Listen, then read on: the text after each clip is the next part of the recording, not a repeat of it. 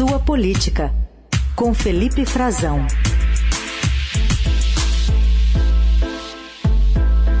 Ele está de volta. Felipe Frazão, bom dia, bem-vindo. Bom dia, Carol. Uma excelente terça-feira para você. Muito obrigado. Bom dia, Heisen. Bom dia, ouvintes. Bom dia. Frazão, a gente tem uma discussão quentíssima em Brasília eh, hoje para ser tomada a partir até de um posicionamento bem aberto das big techs contra o PL das fake news, né, que regula as redes sociais.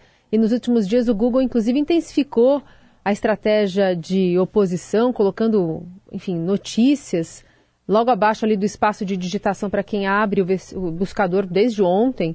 É, dentre outras coisas, né, o, Let, o NetLab da UFRJ disse que é, o Google também está privilegiando links de oposição à nova legislação e anúncios da própria empresa contra o PL para quem faz busca sobre o tema e a iminência de uma votação que deveria acontecer hoje na Câmara Federal. Conta para a gente em que pé está essa discussão do PL. Verdade, Carol. Esse tema tomou conta do nesse feriadão prolongado, feriado de 1 de maio, é, às vésperas de, de uma chance real desse projeto entrar em votação. É, isso veio a público, né, para a grande maioria das pessoas. Ah, o PL das fake news, né, o PL que está sendo discutido, na verdade, já desde o governo Jair Bolsonaro, não é uma novidade, né, mas tomou uma dimensão, muito por iniciativa também das próprias empresas, por essa campanha contrária que vinha nos bastidores, né? Essas plataformas estavam pressionando contra, atuando, fazendo lobby para jogar água na votação desse projeto para que ela não ocorresse agora, né? para postergar, se possível até enterrar esse projeto.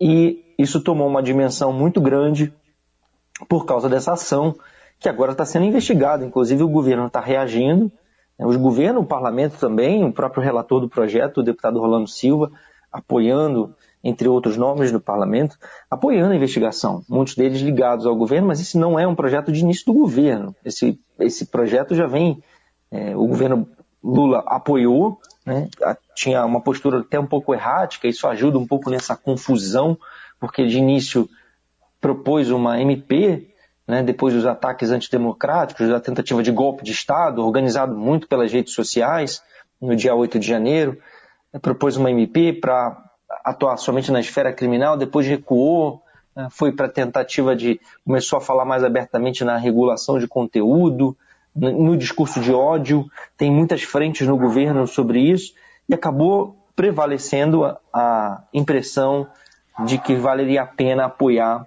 a votação desse projeto que já vinha tramitando desde o governo Jair Bolsonaro. Não é um projeto enviado pelo governo Lula, mas está sofrendo forte eh, resistência da oposição ao governo, que vê as digitais do governo nesse projeto, por ser relatado também, mas aí foi uma iniciativa já acordada no passado pelo Orlando Silva, que é um deputado de esquerda do PCdoB, mas que tem trânsito em, entre vários partidos, inclusive com Arthur Liro, presidente da Câmara, e está hoje, Carol e Heisen, prevista uma reunião, uma reunião de líderes, como costuma ocorrer, para tentar colocar o projeto em votação, acertar alguns, alguns últimos detalhes e tentar colocar o projeto em votação logo mais nesta terça-feira ou na quarta-feira, ainda nessa semana. Resta saber se essa pressão vai resistir ou não. Eu vou contar um caso para vocês que eu notei no fim de semana, já acompanhando isso, que para mim me chamou a atenção e já despertou a dimensão que isso estava ganhando. Por acaso eu entrei na página do Instagram do deputado Domingos Neto, que é do PSD do, do Ceará, que não está diretamente ligado nessa, nessa questão, mas é um deputado influente, é um deputado que tem é, ganhou muita confiança do Arthur Lira, desse grupo do Centrão, que dá as cartas hoje na Câmara, foi relator do orçamento. E é, era possível notar nos comentários a qualquer postagem que ele fizesse, qualquer das postagens que ele fizesse, é, que não tinha nada a ver com esse assunto, uma enxurrada de comentários pedindo uma votação contra a rejeição do PL das fake news para que ele se vota, para que ele se articulasse e votasse contra. Quer dizer, a, a, houve uma articulação de alguns grupos de interesse também e alguns grupos políticos é, para pressionar os deputados a votarem contra marcação de painel, verificação de quanto está o painel dos contra e dos a favor. Quer dizer, algo que a gente não viu tão recente num assunto com essa dimensão, que ganhou essa dimensão e com essa temática. Talvez a gente viu, tenha visto uma, uma repercussão tão grande disso na reforma da Previdência nos últimos anos, na reforma trabalhista, mas esse assunto, um projeto de lei que vale lembrar, se for votado na Câmara, ainda precisa passar pelo Senado, tem uma, uma série de mudanças que pode ocorrer no caminho, não é fácil de ser aprovado, tem uma divisão mesmo. É, não é um projeto perfeito, mas os fatos estão demonstrando que o país precisa ter alguma regulação, algo precisa, é, alguma norma deve existir, porque está virando terra, território de ninguém, né? Já está assim, está com ampla prática de crimes de todo tipo, de toda sorte nas redes sociais e com essa reação das big techs, ela de certa forma dá argumentos para que esse projeto é, seja encarado de outra maneira agora, porque o que está sendo observado da ótica do governo é se tá, não está havendo um abuso de poder econômico dessas plataformas, justamente nessas suspeitas de é.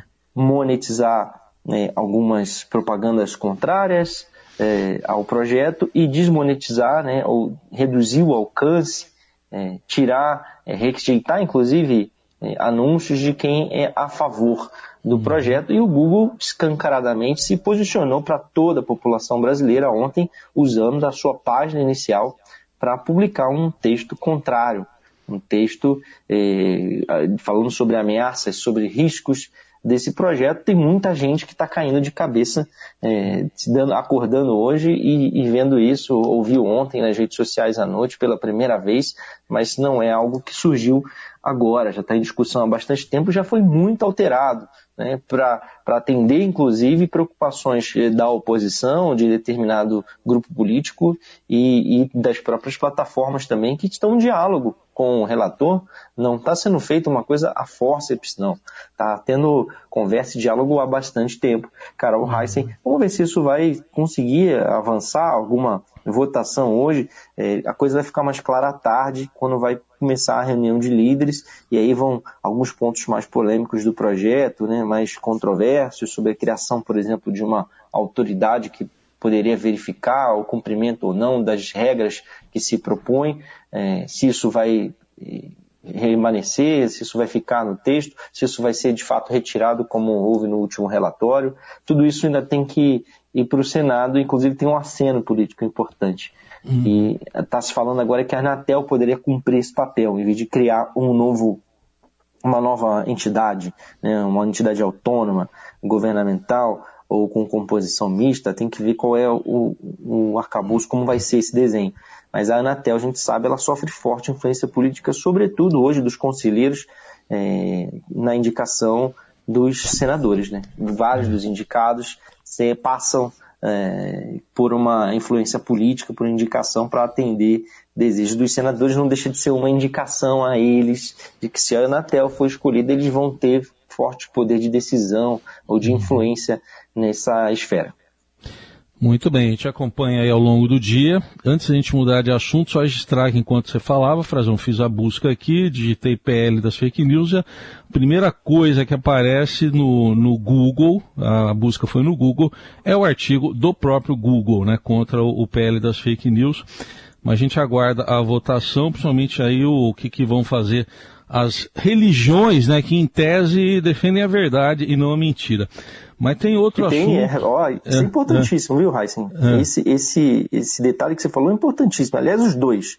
É. Primeiro, essa questão, né, do, do, de como é que, que, que aparece primeiro, né? O próprio Google está utilizando o seu algoritmo, né, para divulgar a sua posição. Só aí já é. tem um grande debate, né? Isso é válido ou não?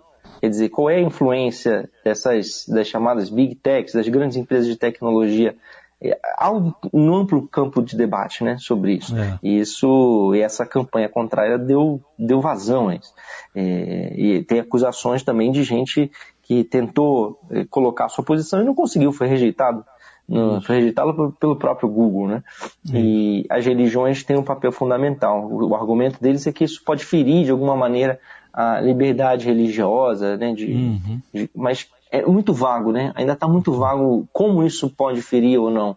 É, quer dizer, vamos rejeitar um, um, trabalho inteiro que não vem de agora, ou vamos deixar, vamos dar sequência e discutir mais por uma uhum. posição que parece mais política de interesse uhum. é, em relação a uma certa contaminação de oposição e governo é, do que de fato a posição religiosa, né?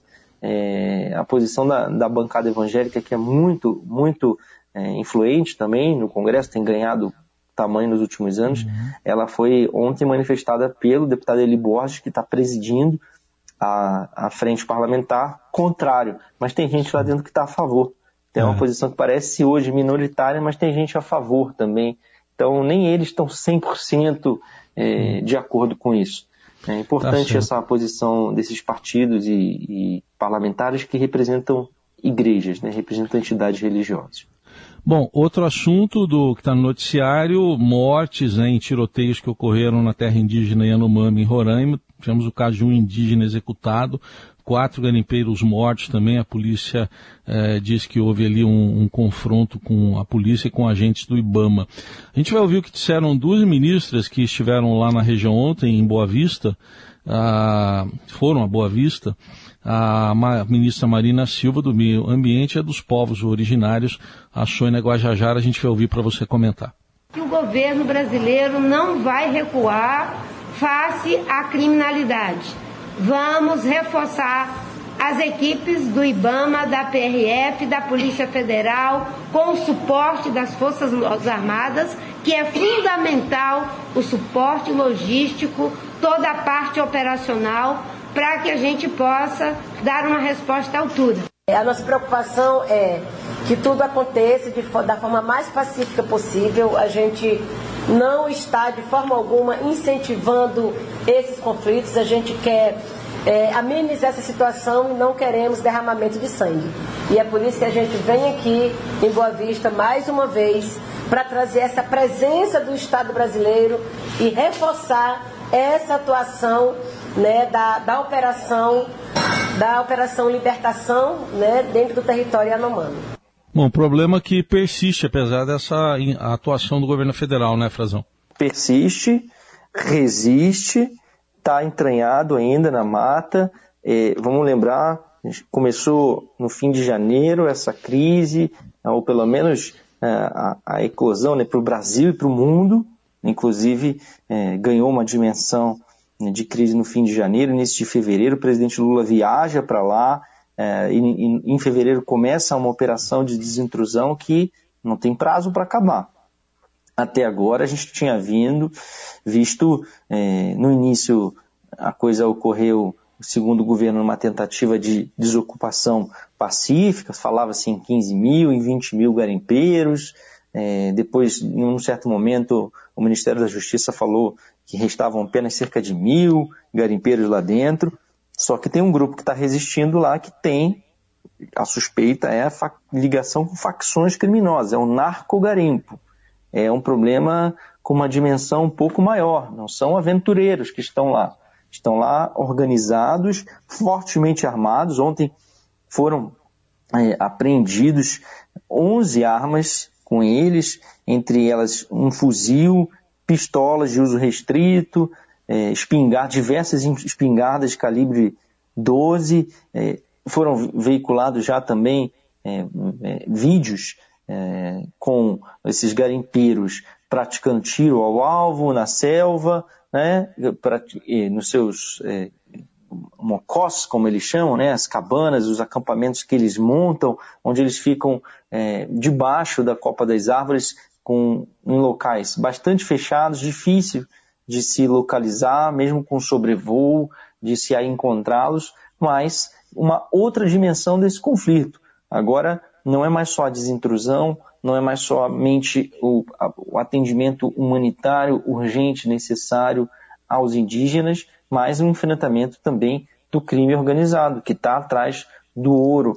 Há uma série de preocupações com isso, que isso possa se postergar por mais tempo, Heisen e Carol, e sobretudo se deslocar pelo território, sair do Yanomami e vai para outra terra indígena, vai para o Pará, vai para alguma região de fronteira e depois retorne. Né? O Brasil pode acabar perdendo controle sobre essas pessoas e continuar, o que tem que continuar é, de certa forma, a gente precisa pensar bem numa uh, operação permanente, sobretudo com no abastecimento né, dessas regiões, continuar com a proibição do sobrevoo, né, com umas faixas uh, de, de controle das Forças Armadas, pensar em algo mais estruturado, porque só nessa região, no sábado, foram, foram atacados né, é, três indígenas dessa região de Uxiú, que é perto de Surucucu, fica bastante distante, a gente às vezes não tem a dimensão, mas é complicadíssimo para chegar nessa região, né? é necessário sobrevoo de helicópteros, helicópteros das Forças Armadas, exige uma mobilização grande das, das agências de, do Estado brasileiro e um indígena agente de saúde, o Wilson Chiriana, Wilson Chirichana, desculpe, de 36 anos, ele morreu e outros dois foram baleados e foram deslocados para Boa Vista. Quer dizer, então é mais um corpo, como a ministra estava dizendo, a Sônia Guajajara, que não quer derramamento de sangue, mas já é pelo menos o quarto confronto que eu tenho de contagem, que eu estava notando esses confrontos, essas tentativas de ataque. Começou com os agentes de, do IBAMA sendo atacados, envolveu também Polícia Rodoviária Federal, enfim, é, uma série de, de ataques tem acontecido no momento que o Brasil o assunto parecia ter saído um pouco do noticiário, né? se distanciado um pouco é, daquela crise inicial e a gente precisa continuar prestando atenção e ocorre no momento que o Brasil volta, né? o presidente Lula volta à cena internacional, é, tem hoje uma agenda, é, depois da sua viagem à China, uma agenda com a autoridade mais alta do governo americano a visitar aqui o Brasil recentemente. É, temos é, o presidente da Argentina que vai visitar o Lula, Alberto Fernandes, tem o primeiro-ministro de Cabo Verde, Ulisses Correia e Silva, e logo mais também está aqui em Brasília a embaixadora Linda Thomas, que trabalha nas Nações Unidas para os Estados Unidos numa agenda grande em relação é, ao governo brasileiro, que envolve também clima, criminalidade, é, posicionamento sobre a guerra na Ucrânia, quer dizer, pode levar certamente ser questionada sobre esse assunto, porque está é, diretamente ligada à área de atuação dela e o Brasil ela vai ser recebida no Itamaraty. Precisamos ver se ao longo da semana vai encontrar algum espaço ou não para encontrar com o presidente Lula, mas a linda Thomas Greenfield, que representa os Estados Unidos na ONU, é uma alta funcionária do governo Joe Biden está aqui em Brasília a partir de hoje para essa série de agendas e vai trazer o posicionamento do país a respeito desses acontecimentos também. O Biden que recentemente prometeu entregar 500 milhões de dólares para o Brasil para cuidar justamente do Fundo Amazônia para investir nessa região.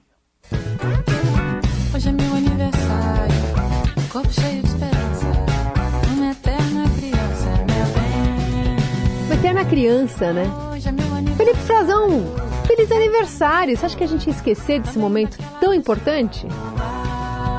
Ah, eu não, não, eu já sabia que vocês estavam preparando. Não, mentira. A gente disfarçou super bem. Quase. Muito né? obrigado, Carol. Raiz, parabéns, parabéns. Equipe da Rádio Eldorado, ouvintes, pela lembrança. Aproveite seu dia aí, Frazão. Um beijo, um abraço para você. Obrigado, um beijo para vocês, um forte abraço, uma excelente semana a todos e um ano melhor para o Brasil.